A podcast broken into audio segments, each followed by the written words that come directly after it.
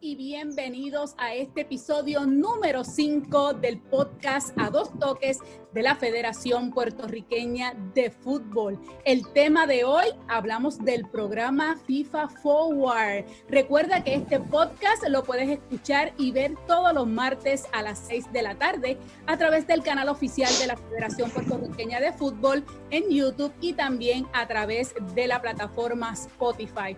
Además, recuerda siempre seguirnos en nuestras redes sociales, en Facebook, Instagram y Twitter como arroba FPF Puerto Rico. Y recuerda visitar nuestra página en fedefutbolpr.com.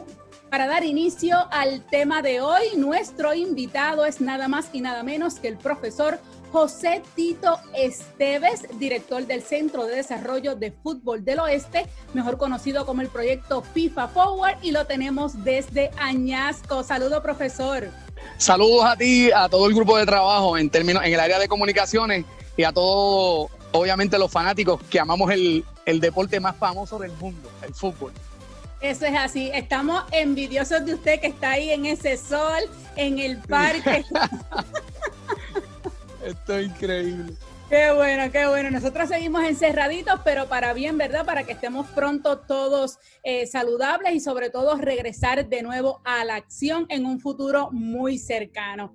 Profesor, vamos a comenzar hablando para aquellos que no conocen qué es el famoso programa FIFA Forward y cómo llega a Puerto Rico. Mira, eh, el programa FIFA Forward es una es un, es un grito de lucha de la federación. Le han colocado otros nombres en el pasado. Antes eran los proyectos Gol.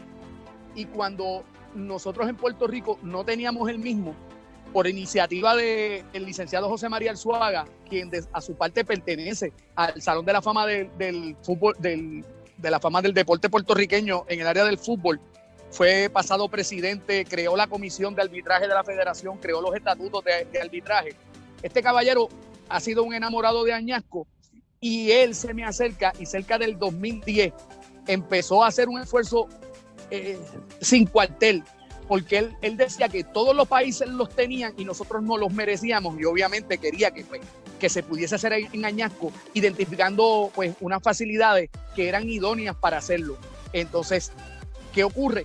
Había ocurrido en el 98% de los de la en aquel entonces 209 federaciones. Hoy, con 211 federaciones, podemos decir que pues, Puerto Rico tiene su proyecto FOBAL, que es un proyecto de desarrollo y que lo que busca es el que se practique, se desarrolle el fútbol en las tres modalidades que se compiten en una Olimpiada. Entiéndase fútbol campo, fútbol sala y fútbol playa.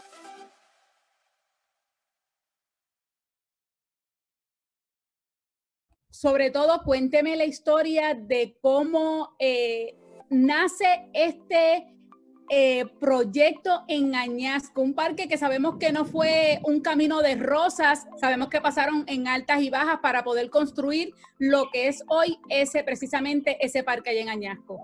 Bien, gracias por la pregunta. Fue bien interesante porque muchas personas nos decían por qué. Y nosotros, Añasco tiene una historia y lo van a ver en la foto que se van a estar colocando. Añasco tiene equipo y ha sido un equipo federado por más de 50 años. Y ese legado de, estos, de, estos, de estas personas que, que se enamoraron del fútbol, luego fue la entrada a becas universitarias y demás.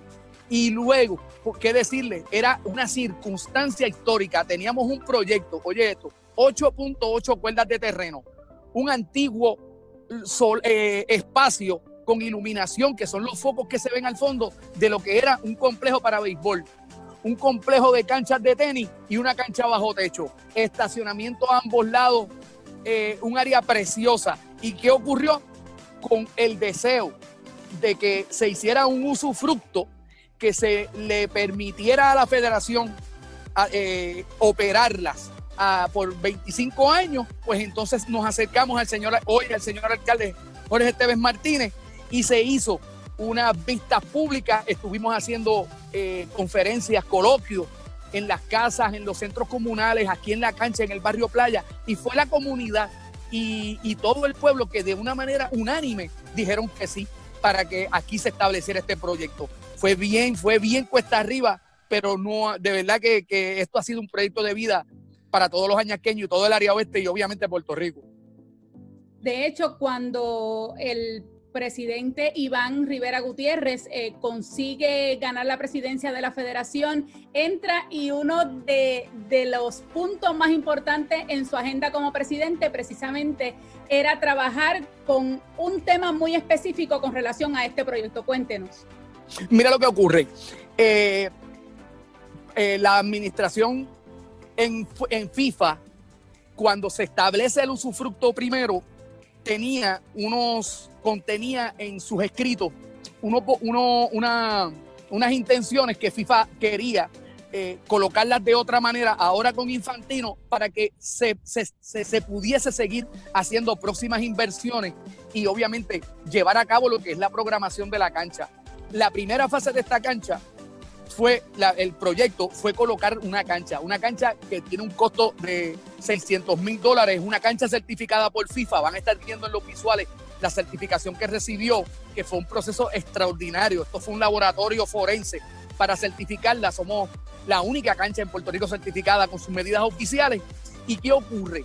Hablándote del, del usufructo, Iván a través de ese intercambio de documentos, de ese trabajo de oficina entre los abogados, eh, la disposición de la administración municipal, la asamblea municipal, pues vamos a, una vista, vamos a una vista en la asamblea donde se propone enmendar lo que FIFA necesitaba para que se colocara, para que siguieran las siguientes inversiones. Óyeme, y se logró.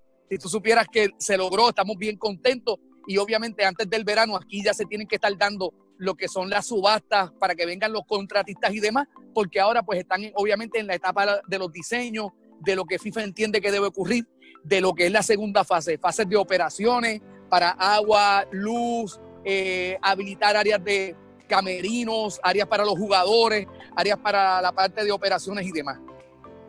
Profesor, cuéntenos un poco lo que se toma en consideración por parte de FIFA para darle la certificación al parque mira, el, cuando eh, la certificación, ellos hacen pruebas porque FIFA escoge los contratistas y este contratista tenía que cumplirle unos 150 ítems más o menos y aquí el personal de un laboratorio independiente llega a cancha, estuvieron haciéndole pruebas de rebote al terreno, de fricción, de, de cómo corre la bola, eh, la dureza, la firmeza, el largo de la hebra de la cancha, eh, el espesor de cada una de las capas que se le colocó. Y déjame decirte algo, esta cancha es para coger paleta. Esta cancha tiene un sistema de drenaje extraordinario. Aquí se han jugado partidos de la Liga de Puerto Rico bajo los aguaceros como esos que están sonando en el cielo que van a caer ya mismo. Y no la bola rueda sin problema. De verdad que cuando a esta cancha se le coloque el agua, la luz y demás, yo tengo, obviamente, como decía Iván, yo tengo un carro Fórmula 1 y le hacía falta esa inyección de gasolina y es lo que vamos a tener con el favor de Dios ahora. La cancha ha tenido visitas de todos lados. Cuéntenos eh, esas personas importantes y sobre todo los partidos que se han llevado a cabo hasta el momento en la cancha, comenzando eh, con el presidente de CONCACAF. Pues mira, eh, Montagliani eh, no, nos llega por helicóptero y el barrio pues se conmocionó. Esto fue una cosa, eh, acuérdate que venimos de pasar la época del huracán. Montagliani llega en helicóptero, aquí estaba todo el barrio, eh, vino la Liga Atlética Policiaca, vinieron los clubes, vino el personal del, gobierno municipal, nuestros amigos del barrio Playa. Y cuando él llegó, que él aterrizó aquí, él me dijo, Esteves, tienes mucho trabajo social que hacer. Y a mí me impresionó porque yo le dije, sí, este, eh, la cancha estamos empezando y él me dijo, no, me impresionó mucho la cantidad de toldos azules que están aledaños, porque aquí el huracán le dio el agua, le dio los vientos, le dio el mar más el río. Y aunque aquí el proyecto, por la elevación que tiene, no tuvo problemas de inundación, los vecinos aledaños tuvieron muchas. Y esto se convirtió hasta hoy en un centro de servicios comunitarios donde se reparten alimentos, orientaciones para desastres, una cosa increíble. Eh, otras visitas importantes, las prácticas del equipo nacional, se han llevado a cabo las visorías de las diferentes selecciones, de las diferentes categorías. Aquí un ejemplo, yo tuve a Montaglia, eh, perdóname, yo tuve a Tordera, yo tuve, yo tuve una de las personas más importantes en FIFA que son expertos en terreno para determinar cómo se van a hacer los trabajos. Yo he recibido visitas de amigos de Nueva York que nosotros fuimos como miembros comunitarios a pedirles ayuda, a ver cómo hacíamos lo que se llama la resiliencia, cómo nos levantábamos como pueblo. Y ya ellos, eh, es un caballero que tiene eh, un club en los Estados Unidos comunal, en la, en área de Nueva York, y, y ahí se crearon alianzas. Aquí ha venido el personal de la escuela, estamos a una cuadra de una escuela que fue cerrada y que se adoptó por el municipio y nosotros tenemos tres salones. A menos de una cuadra tengo tres salones para hacer áreas de capacitación, área de atención médica y almacenes y administración.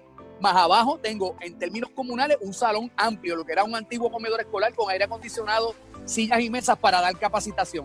O sea, ah, y frente a la escuela está la playa. O sea, yo tengo aquí para jugar en campo, para jugar bajo techo y tengo la playa, tengo la bahía con arena, Dios mío, a patá, Dios mío. Tengo una bahía preciosa, pero también tenemos proyectado en lo que es las canchas de tenis, habilitarlas posteriormente para canchas de arena.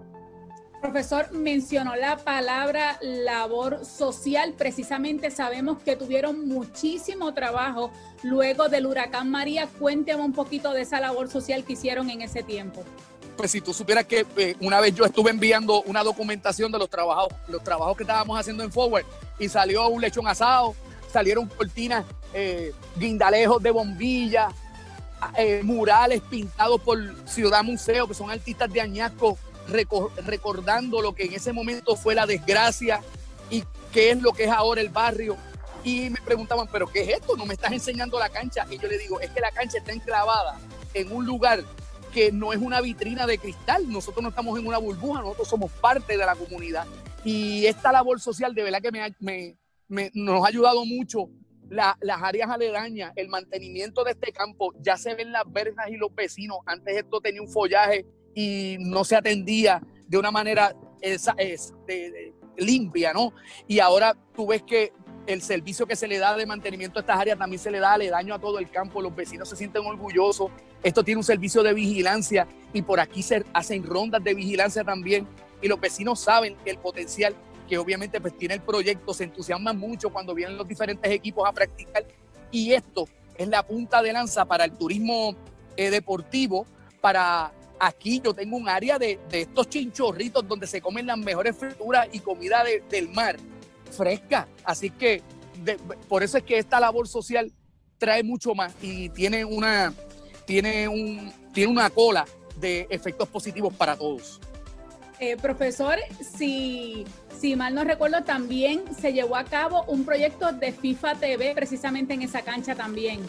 Mm, a nosotros nos llamaron del programa FIFA TV desde Suiza. Eh, eh, teníamos, teníamos noción de su llegada, pero no de el impacto que iba a tener. Mira, aquí llegó un brasileño y creo que un italiano y cuando graban que hicieron todas las tomas y demás, ellos se fueron hasta en una guagua tomando las calles, la gente en bicicleta saludando. Y sabes qué, Esa, eso que se proyectó de tres minutos se presentó.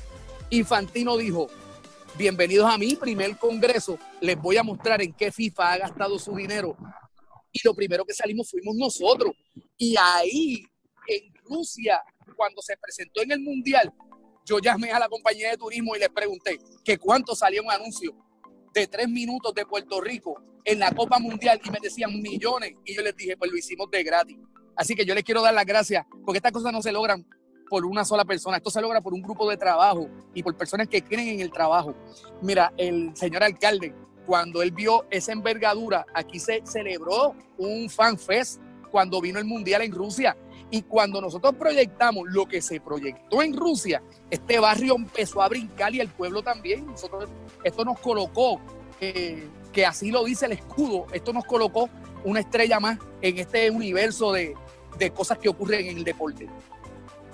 Wow, de verdad que escuchar todas las cosas que han pasado en esa cancha y que todavía no, no se ha utilizado al nivel que queremos utilizarla, ¿cierto, profesor? Bueno, pues imagínate, yo, el grupo de trabajo, la gente en la federación, nosotros hemos tenido festival para la mujer. Aquí han venido niñas, se le han colocado los uniformes, se hicieron homenajes a mujeres que han tenido un destaque, que es lo que queremos hacer. Aquí eh, he traído poblaciones especiales en silla de ruedas, en una vereda que bordea el campo, mide 530 metros. Esto para caminar, para ir a rodar, no tiene precio. Aquí han venido estudiantes del Colegio de Mayagüez, el Departamento de Kinesiología, como laboratorio. Aquí han venido a hacer experimentos de estaciones experimentales de, condiciones del tiempo. Aquí, aquí está la alarma de tsunami de todo el barrio Playa.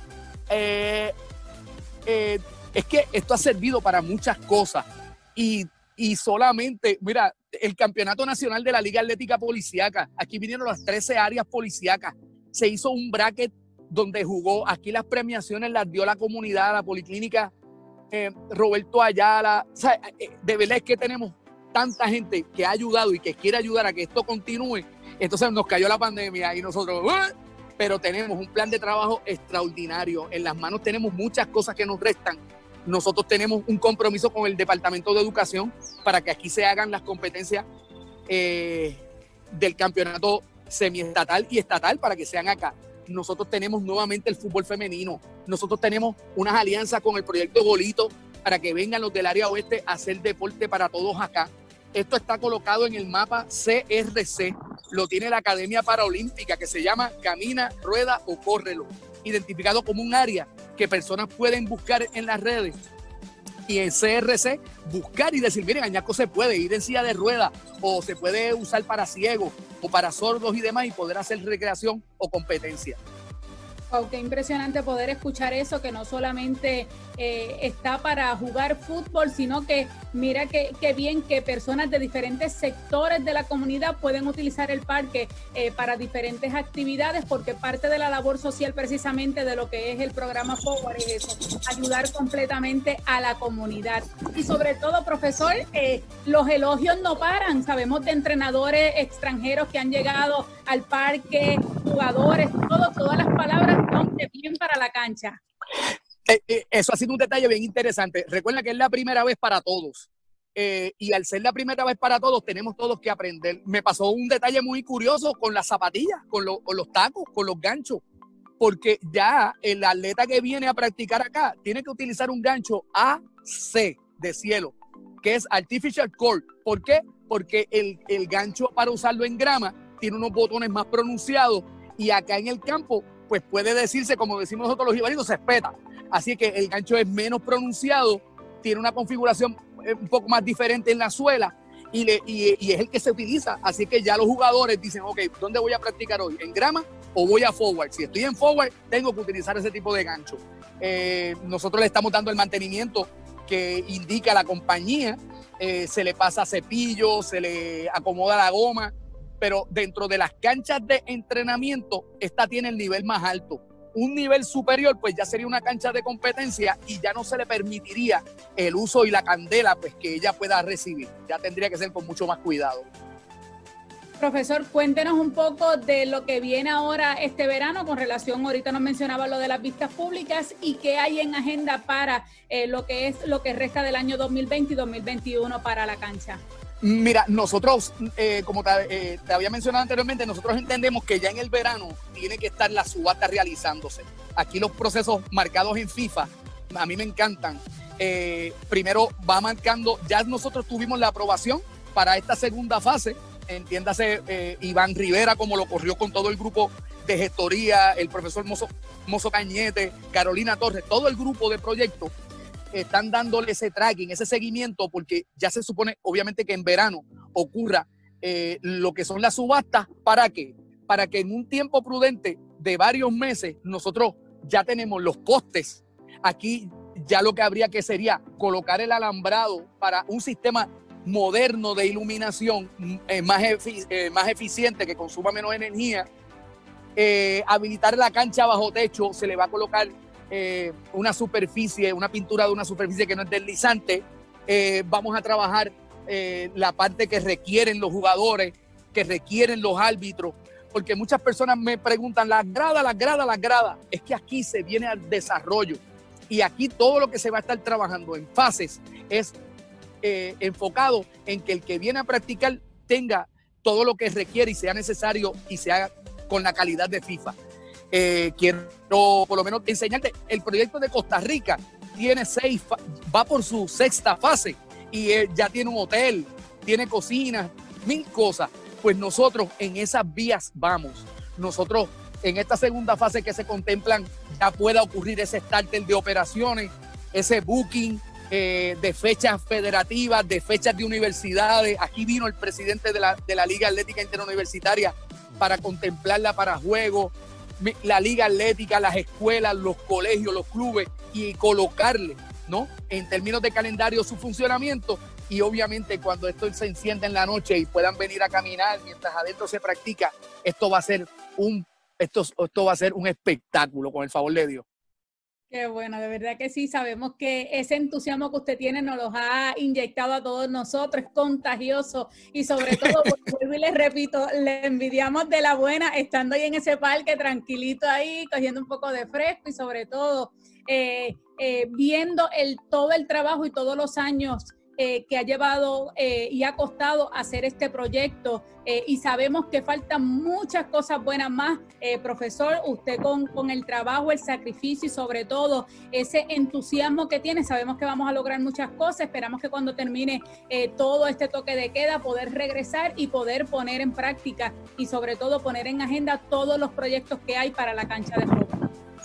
Yo te lo agradezco, si tú superas que un jibarito, pescador de aquí del barrio me dijo, Tito, cuando la mar está mala, el pescador repara sus redes. Para las personas que preguntan qué está pasando en Forward durante la pandemia, nosotros tenemos un espacio, el municipio nos provee guantes, mascarillas. Yo tengo a, a Pulpi, a Juan Alexis Ramos, que conmigo hemos estado trabajando, acondicionando, hemos estado limpiando el área de las beljas. En términos clericales, ya se ha hecho lo que es la composición del plan de trabajo eh, cuando vaya a haber la reapertura. Estamos bien pendientes a todos los estatutos y protocolos que dicta FIFA, que dicta la OMS y demás, para nosotros cuando se nos dé el permiso, aquí se regrese de una manera confiable, segura y obviamente que puedan transcurrir ambas cosas, lo que es la segunda fase y lo que es la incorporación para poder seguir haciendo que el balón siga rodando. De verdad que profesor ha sido un placer haber compartido con usted toda lo que es la historia de este programa Forward aquí en Puerto Rico, sobre todo ese proyecto allá en Añasco que esperamos visitar pronto y que si usted no ha podido ir por allá, ya luego cuando se levante todo esto, dése la vueltita, vea el gran trabajo que el profesor y su equipo de trabajo ha hecho allá y esperamos seguir disfrutando de todo lo que se haga dentro de esa cancha allá en Añasco, profesor. Así que ustedes, gracias por acompañarnos en este episodio de A Dos Toques. Recuerda que estamos aquí todos los martes a las 6 de la tarde por el canal oficial de la Federación Puertorriqueña de Fútbol en YouTube. También nos puede escuchar a través de la plataforma Spotify bajo Federación Puertorriqueña de Fútbol. No olvides seguirnos en las redes sociales en Facebook, Instagram y Twitter como arroba FPF Puerto Rico y recuerda visitar nuestra página fedefutbolpr.com para que te enteres de todo lo que sucede en el fútbol local. Profesor José Tito Esteves, un millón de gracias por haber estado con nosotros hoy. Muchas gracias, Dios les bendiga y que siga rodando el balón. Y así sea. Y a ustedes muchísimas gracias por sintonizarnos y será hasta el próximo martes.